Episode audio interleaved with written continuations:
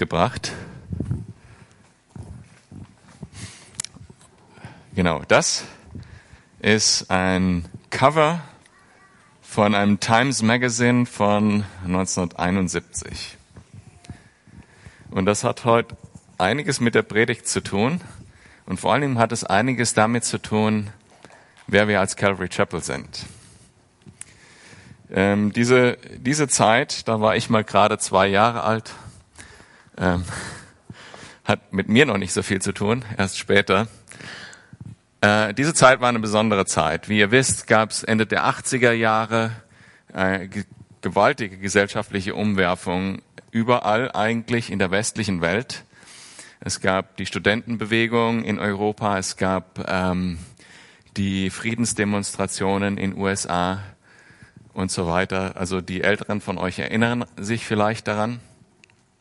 Und es gab äh, diese gesellschaftliche Umwandlung, wo Menschen, die jungen Menschen gesucht haben nach Neuem. Das alte Traditionelle war überkommen und ganz besonders die Kirche, auch in USA, hat ganz schnell an, an Zulauf verloren und an Autorität verloren, weil äh, die, die Mechanismen, die Traditionen und so weiter einfach keine Bedeutung mehr hatten für die jungen Menschen. Dennoch haben die, die äh, Teenager und Jugendlichen damals natürlich nach Sinn gesucht und haben die gleichen Fragen gehabt wie wir heute. Viele von denen äh, sind nach Indien gegangen, haben sich einen Guru gesucht, haben da ein paar Jahre zugebracht. Viele von hier sind nach Kalifornien gegangen oder nach Hawaii. Ich habe auch einige von diesen dort kennengelernt, die, die dort hängen geblieben sind.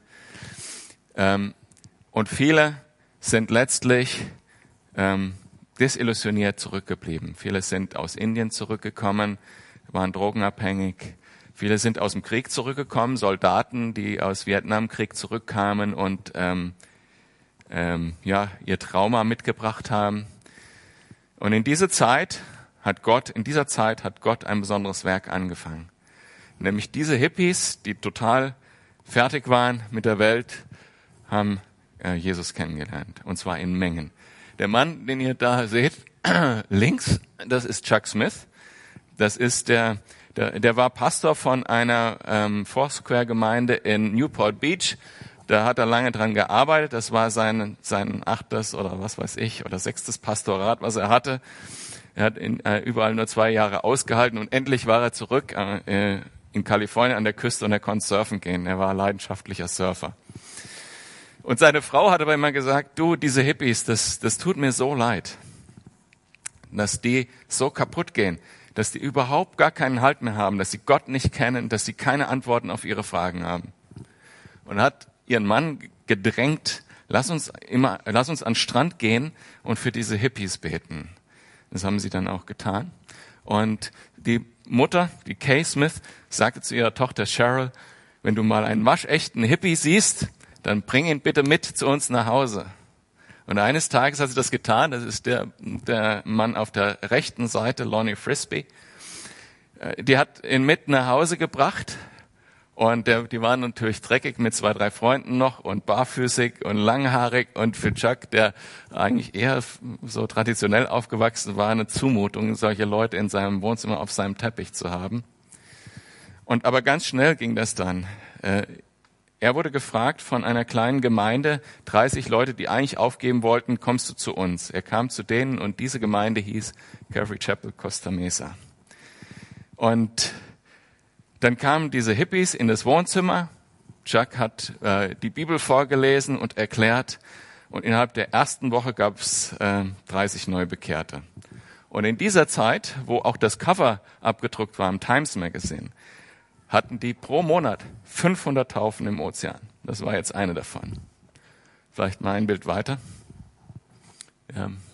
Und man sieht, äh, die hatten große Freude und es gab einfach durch diese Hippies, die schon diese Kultur hatten, einfach auch die Offenheit, äh, davon weitererzählen. Die Leute haben sich bekehrt. Menschen wie Lonnie Frisbee, den, den wir vorher gesehen haben, die eine wahnsinns evangelistische Gabe hatten und die Leute mitgebracht haben.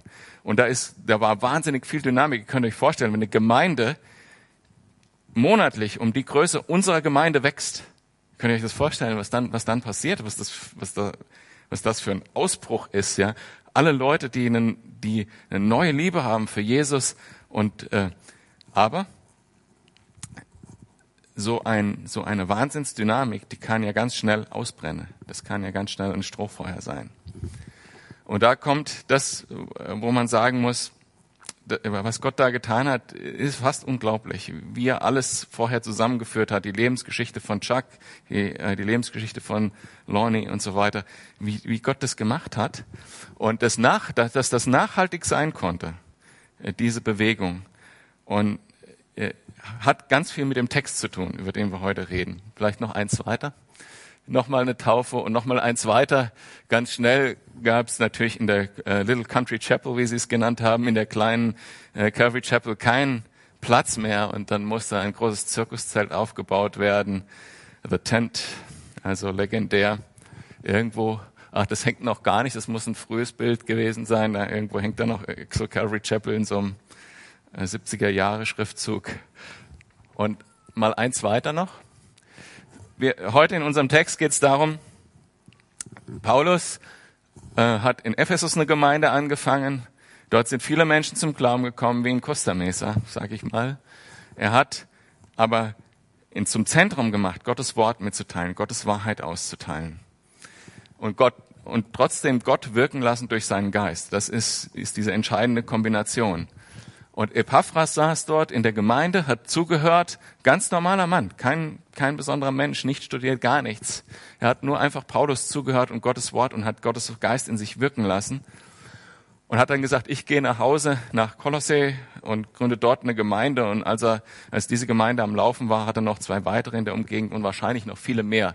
Und wir hören von äh, einem Schwesterbrief von diesem Brief, über den wir jetzt gerade lesen, gibt es den Philemon, der das Gleiche gemacht hat, und Timotheus, den kennt er ja schon aus aus äh, früheren Predigten. Das heißt, da ist da ist etwas passiert, so wie wie äh, so eine Erweckung in Ephesus, so wie im Costa Mesa und es gab Leute, die haben Gottes Wort gehört. Also nicht nur den Geist erlebt und haben sich bekehrt, sondern haben Gottes Wort gehört, haben die Wahrheit verinnerlicht und sind dann rausgegangen und haben diese Wahrheit weitergegeben. Kann man noch eins weitermachen? Und so war es bei uns als Calvary Chapel auch. Äh, unten ist nochmal Chuck Smith. Der ist vor drei Jahren verstorben. Ähm, und zum Beispiel sehen wir jetzt hier Mike McIntosh, der äh, war ein Hippie, nicht studiert, gar nichts. Der hat Chuck zugehört äh, und war total fertig. Also ihr müsst, es gibt ein Buch darüber, das heißt Harvest und es gibt einen Film, der heißt A Venture of Faith.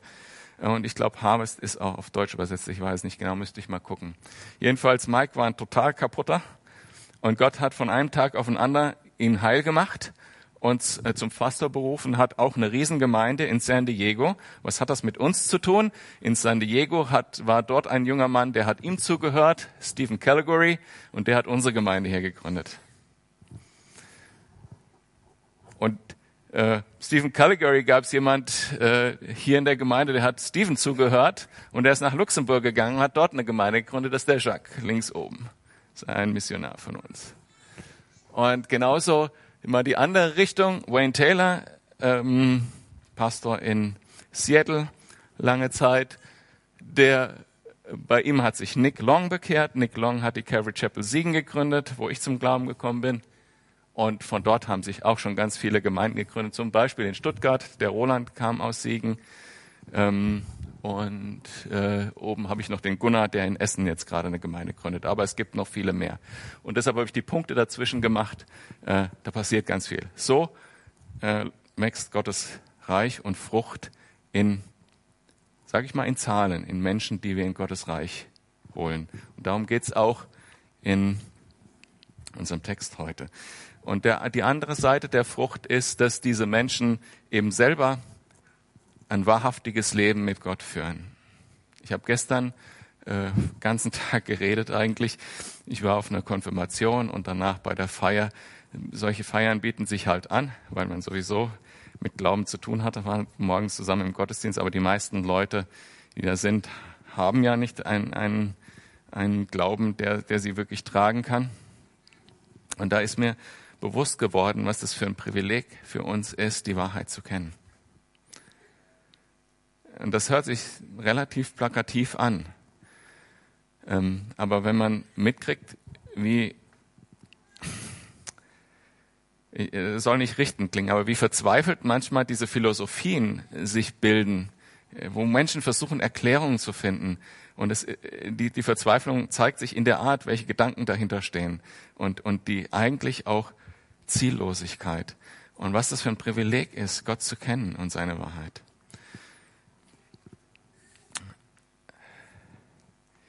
Ähm, schlag mal mit mir auf den, den Kolosserbrief und wir lesen nochmal eben den ganzen Abschnitt, weil äh, ich finde, dass das auch im Kontext relativ wichtig ist zu verstehen. Ab Vers 3 und bis Vers 10 ist etwas länger. Jedes Mal, wenn wir für euch beten, danken wir Gott, dem Vater, unserem Herrn Jesus und unserem Herrn Jesus Christus für euch. Denn wir haben gehört, wie lebendig euer Glaube an Jesus Christus ist und was für eine Liebe ihr allen entgegenbringt, die zu Gottes heiligem Volk gehören. Angespornt dabei werdet ihr von der Hoffnung. Darum ging es letztes Mal.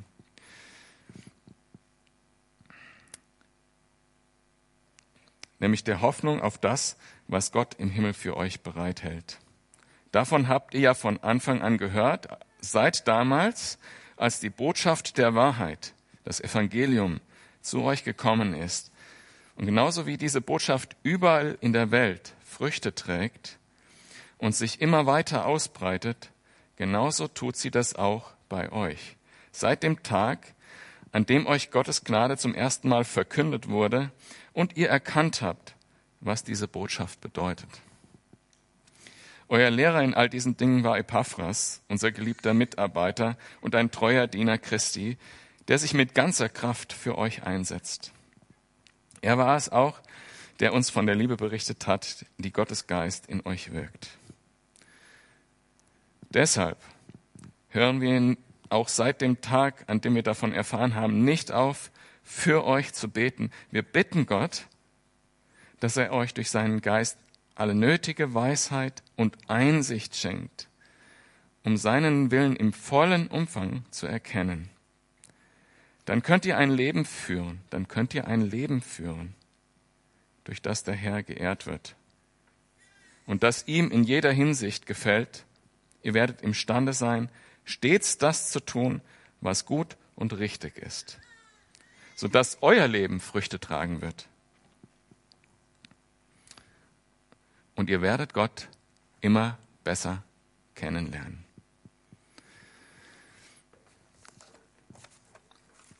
Konntet ihr jetzt so die einzelnen Worte mithören und euch vorstellen, dass das auch in unserer Zeit Realität ist, so wie ich euch die Folien gezeigt habe? Dass es treue Diener gibt, die diese Saat austeilen. Und ich, man kann ja nicht darum her, äh, bei dem Begriff Frucht und Wahrheit und das Wort verkünden an das an das Gleichnis von Jesus zu denken, auf das wir gleich nochmal zurückkommen. Ich habe vor zwei Wochen den Kolosserbrief angefangen und da haben wir über das Thema Hoffnung gesprochen und wie sehr diese Hoffnung, wenn sie zerstört wird, also diese Hoffnung auf den Himmel, wenn sie zerstört wird, eigentlich Glauben und äh, Liebe, die Liebe, die in der Gemeinde sein soll, zerstören. Die Hoffnung aber wiederum, die kann ja nur aus dem kommen, dass wir Gottes Wahrheit gehört haben. Äh, letzte Woche, als ich in der Vorbereitung war, hat C.S. Lewis mir einen Tweet geschickt. Finde ich sehr faszinierend, dass verstorbene Leute noch einen Tweet schicken können. Und er schreibt ähm, auf Englisch, There's no ordinary people. You've never talked to a mere mortal. Es gibt, es gibt den Normalsterblichen nicht. Du hast noch nie zu einem Normalsterblichen gesprochen.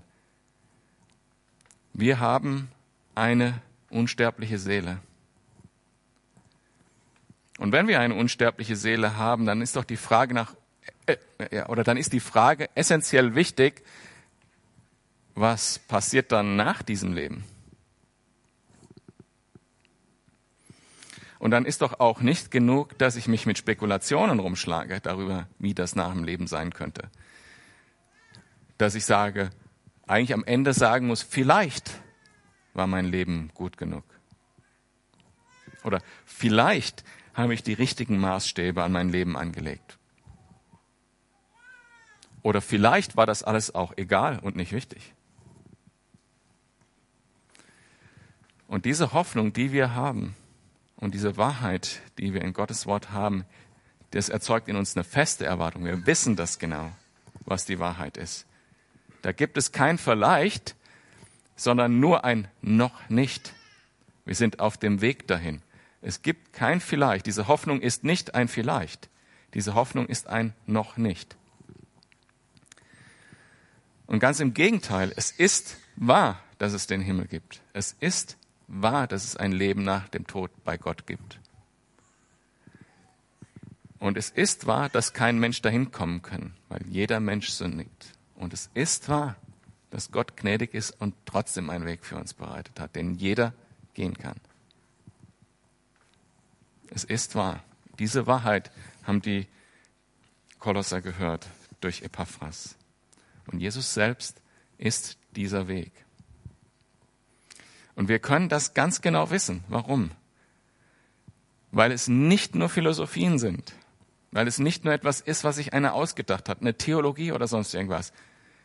Was das ist, es ist gegründet auf einer Tatsache, nämlich die Tatsache, dass Jesus aus den Toten auferstanden ist. Wir wissen genau, dass es das gibt. Kann man sich auch historisch mit beschäftigen. Jesus ist aus den Toten auferstanden. Und wir wissen es genau, weil Gottes Geist es in uns bezeugt. Das ist kein vielleicht. Das ist nur ein noch nicht.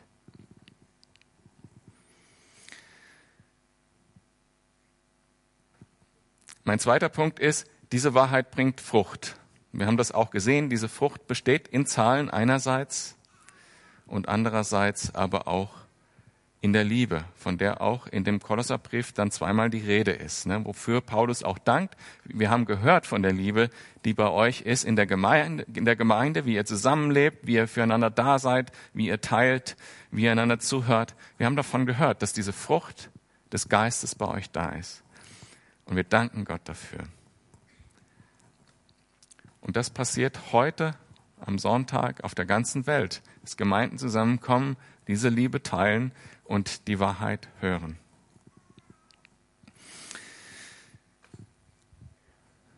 Wenn ihr euch erinnert, die Saat, aufgrund derer die Frucht wächst, in dem, in dem Gleichnis von Jesus äh, im Matthäus Evangelium 13. Kapitel, die Saat ist das Wort Gottes. Vielleicht im Bild gesprochen, auch wenn es so in der Bibel nicht vorkommt, die Saat ist das Wort Gottes und der Regen ist der Geist Gottes.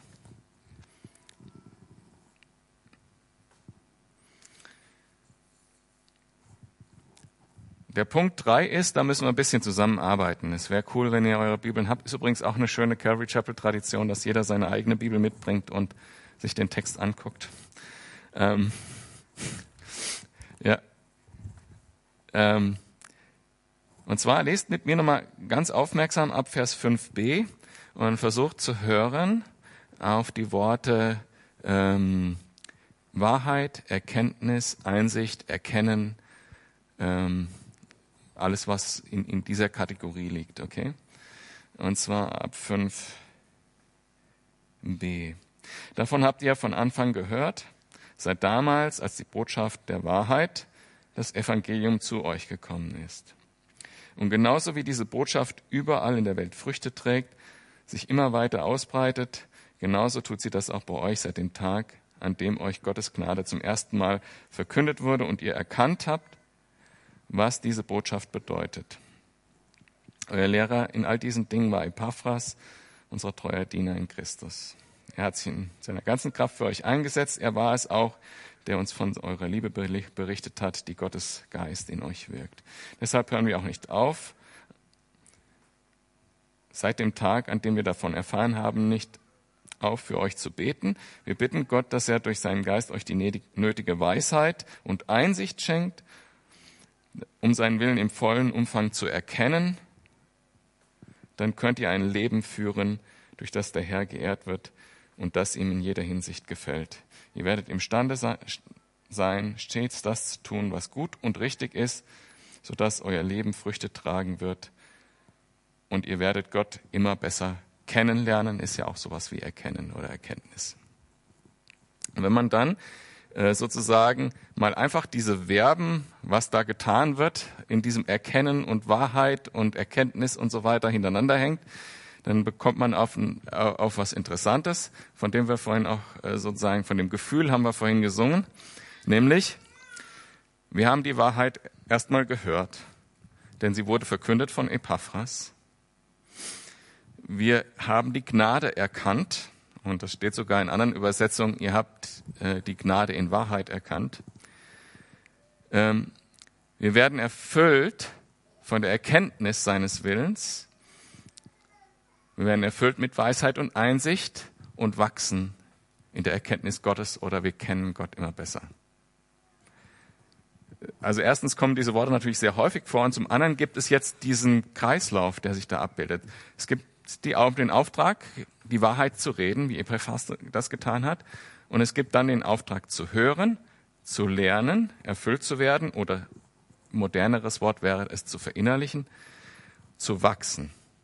Und dadurch ergibt sich der, dieser Kreislauf, dann wachse ich an dem Wort, was ich heute gehört habe, und dann höre ich das nächste Wort am nächsten Sonntag und dann lerne ich das gedanklich und prüfe es vielleicht auch am Wort Gottes. Ja, nicht alles, was hier von hier vorne gesagt wird, muss unbedingt richtig sein. Muss man anhand der Bibel prüfen. Prüfe es, lerne es, verinnerliche es und wachs daran in meinem Leben.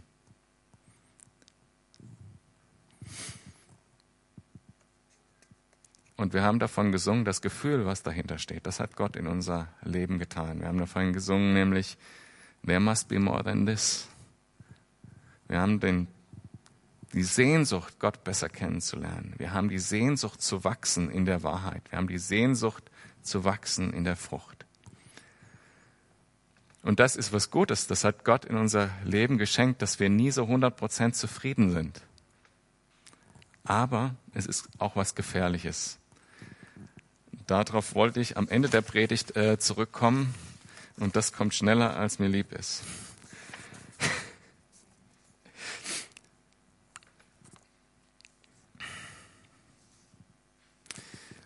Ich möchte zuerst mal, damit wir dieser Gefahr aus dem Weg gehen, erstmal den positiven Teil äh, betrachten, nämlich äh, welche Rolle spielt das für uns als Calvary Chapel? Dieses Wachsen, Wahrheit und so weiter. Ihr wisst das ja. Wir gehen Vers für Vers durch die Bibel. Genau das ist der Grund, warum wir das tun. Und das hat Paulus getan, das hat Epaphras getan und das hat selbst Jesus getan. Wir lesen das in, im Lukas-Evangelium, äh, äh Kapitel 24, Vers 27, äh, als er mit den Emmaus-Jüngern unterwegs war, heißt es, er ging mit ihnen die ganze Schrift durch und erklärte ihnen alles, was sich auf ihn bezog. Zuerst bei Mose und dann bei sämtlichen Propheten. Selbst Jesus hat das Alte Testament komplett gelehrt und im Neuen Testament später bestätigen sich die gegenseitig die, die Briefe teilweise, dass sie Schrift sind und dass sie es wert sind, komplett gelesen und gelehrt zu werden. Alle Schrift ist tauglich, nützlich, heißt es bei Timotheus. Und das tun wir als Calvary Chapel, indem wir das eben genauso tun, wie Jesus das auch vorgemacht hat. Wir versuchen, durch die ganze Bibel zu kommen. Wir sind nur äh, teilweise zu langsam. Aber wir machen unseren Weg. Zurzeit das ist ein Kolosserbrief und danach haben wir auch schon Pläne. Und das ist eine Priorität, die wir unser ganzes Leben lang behalten können. Wir haben aus Gottes Wort nie ausgelernt. Chuck Smith hat in seinem Leben, ich weiß nicht, viermal durch die komplette Bibel gepredigt. Und ich habe es mindestens zweimal komplett gehört von ihm. Ähm, der hat das praktiziert. Und fast alle Calvary Chapels auf der Welt machen das so, weil wir glauben, dass die Wahrheit und nichts als die Wahrheit uns nahe zu Gott bringen kann. Und das steht in Gottes Wort. Lebendig in unserem Leben wird es erst, dass Gottes Geist das tut. Aber die Wahrheit und nichts als die Wahrheit ist Gottes Wort, Vers für Vers, treu gelesen und erklärt und euch auch das überlassen, das in euer Leben zu übertragen. Ähm, ich glaube fest daran, dass, genau wie das Paulus hier schreibt an die Kolosser, dass Gott euch seinen Geist gibt und dieses Wort, was ich auch, was ich hier vorne lese und, und erzähle davon, dass, dass er es in eurem Herzen lebendig macht und zu etwas macht, was in eurem Leben Bedeutung hat in irgendeiner Form. Damit, und das haben wir auch gelesen in Vers 10, warum, zu welchem Zweck wir würdig wandeln. Das heißt, wir mit unserem Leben Gott in dieser Welt gut repräsentieren, den Frieden im Herzen haben vom Geist zum Beispiel. Und Menschen sagen, woher hast du diesen Frieden? Oder gestern in dem Gespräch, die haben gesagt, woher nimmst du diese Sicherheit, dass es so ist? Äh, ich wünschte, ich hätte das auch. Ich wünschte, ich wüsste.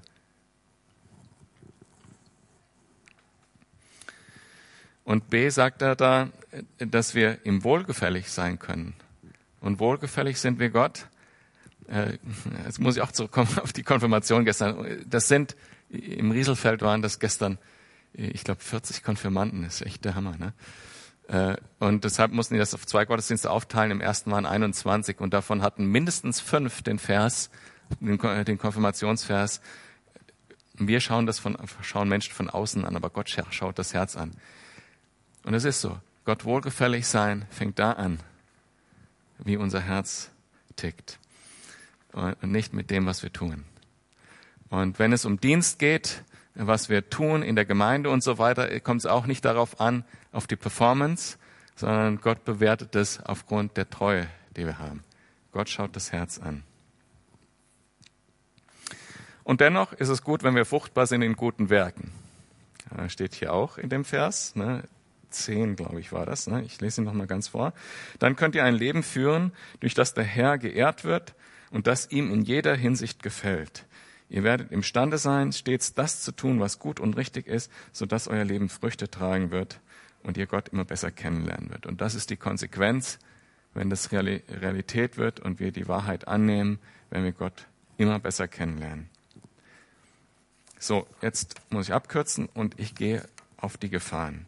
Matthäus 13 habe ich ähm, gesagt. Da gibt es dieses Gleichnis von der Aussaat des Wortes Gottes und es ist entscheidend, auf welchen Boden das fällt. Also will ich das hören, will ich das annehmen, habe ich genug Muße, also er drückt mich nicht meine Sorgen, mich damit auch zu beschäftigen. Und dann danach kommt das Gleichnis von dem Aussehen der Saat des Korns und des Unkrauts. Und übertragen wir das auf Gottes Wort und auch auf diese Situation in Kolossee. Äh, die Kolosser sind in dieses äh, Problem gekommen und auch viele, viele Kirchen und äh, daraus entstandene Sekten später auch. Und das ist folgendes Problem. Es stammt da aus dieser Sehnsucht, von der ich vorher gesprochen habe. Wir können nie 100% zufrieden sein, weil Gott uns das ins Herz gelegt hat, dass wir immer mehr ihn kennenlernen wollen, bis unsere Hoffnung ganz erfüllt wird, wenn wir im Himmel sind. Und diese Sehnsucht, die versuchen wir manchmal mit Dingen zu füllen, auch die geistlich aussehen, aber es nicht sind.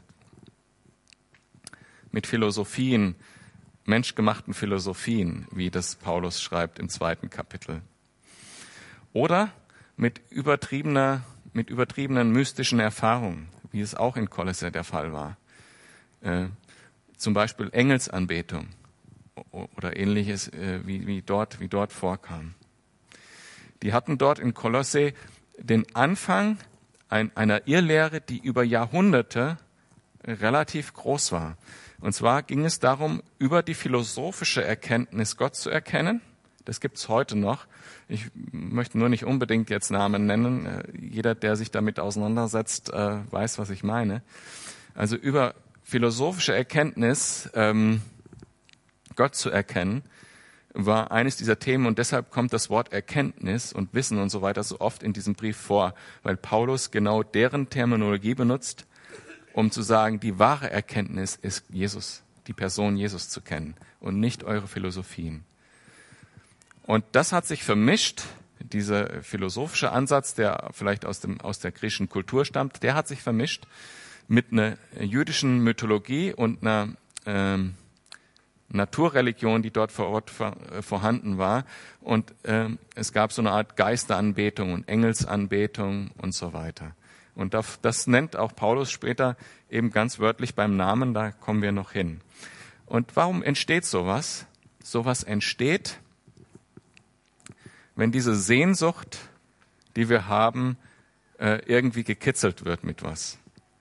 Da könnte noch viel mehr sein als das Auseinandersetzen mit Gottes Wort und das Beten, was wir kennen. Diese, diese Idee, es könnte da noch mehr sein. Und es ist wahr, da ist noch mehr. Das kommt auch. Aber es kommt, wenn wir in den Himmel kommen oder Jesus vorher zurückkommt und wir verwandelt werden. Bis dahin bleibt uns, dass wir Gottes Wort Vers für Vers lernen, hören, lernen, verinnerlichen und daran wachsen. Und dass wir Gottes Geist zulassen, seinen Weg zu gehen in uns.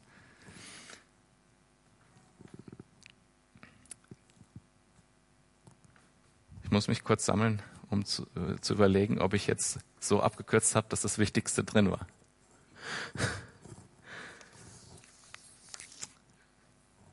Hm.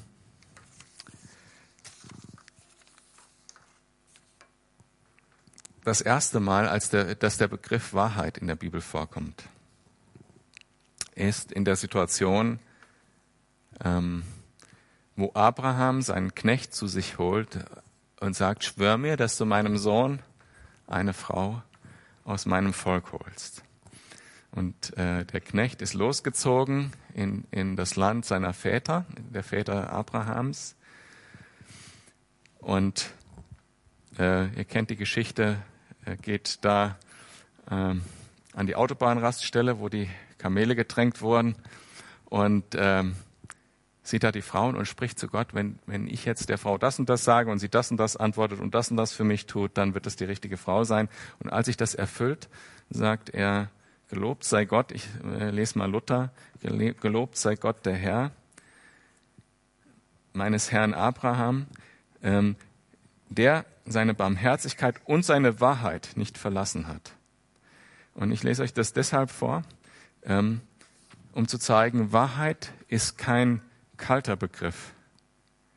Es ist nichts etwas, was im Denken entsteht oder dadurch, dass ich Bücher schreibe oder sie auswendig lerne. Wahrheit ist kein kalter Begriff. Wahrheit ist was total Geerdetes. Es ist etwas, was auf dieser Welt geschieht. Diese praktische Frage, welche Frau kriegt mein Sohn, war eine Frage von Gottes Wahrheit. Ist was total Praktisches. Und dennoch ist sie kosmisch, universal, diese Wahrheit. Und zusammenfassen kann man diese Wahrheit mit einem Namen. Der Name ist Jesus Christus. Und er hat von sich selber gesagt, ich bin der Weg, die Wahrheit und das Leben. Zusammenfassend, das Evangelium ist diese Saat, das Wort Gottes ist diese Saat und dieser sollen wir treu bleiben. Wir sollen auch als Gemeindebewegung das weiter so betreiben, neue Gemeinden gründen, Vers für Vers durch die Bibel gehen und sehen, wie Menschen daran wachsen in ihrem Leben. Punkt zwei, diese Wahrheit bringt gute Frucht. Punkt Nummer drei, wir können Schritt für Schritt in dieser Wahrheit wachsen. Und Punkt Nummer fünf, achten wir darauf, dass wir nicht auf die Leute reinfallen, die sagen, es gibt mehr als dieses Wort.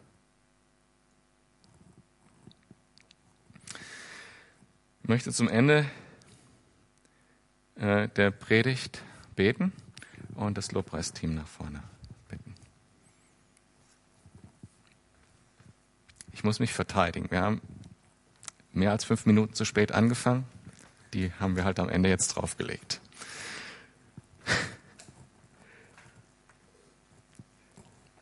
Herr, sei uns gnädig, wo wir deine Wahrheit verlassen. Es ist so gut zu wissen, dass es nicht darauf ankommt, dass wir das richtige Wissen oder die richtigen Annahmen über die Realität treffen, sondern dass wir die Wahrheit kennen. Dich, Jesus. Bitte dich, dass du uns dahin zurückführst, wo wir diesen Weg verlassen haben. Und bitte dich, dass du jeden, der dich nicht persönlich kennt, der nicht weiß, was die Wahrheit ist, heute so berührst, dass er umkehrt. Herr, ich bitte dich, dass du diese Saat aufgehen lässt in den Herzen und daraus Frucht, Frucht wachsen lässt. In meinem Herzen, im Herzen von uns allen, wie wir hier sitzen und stehen.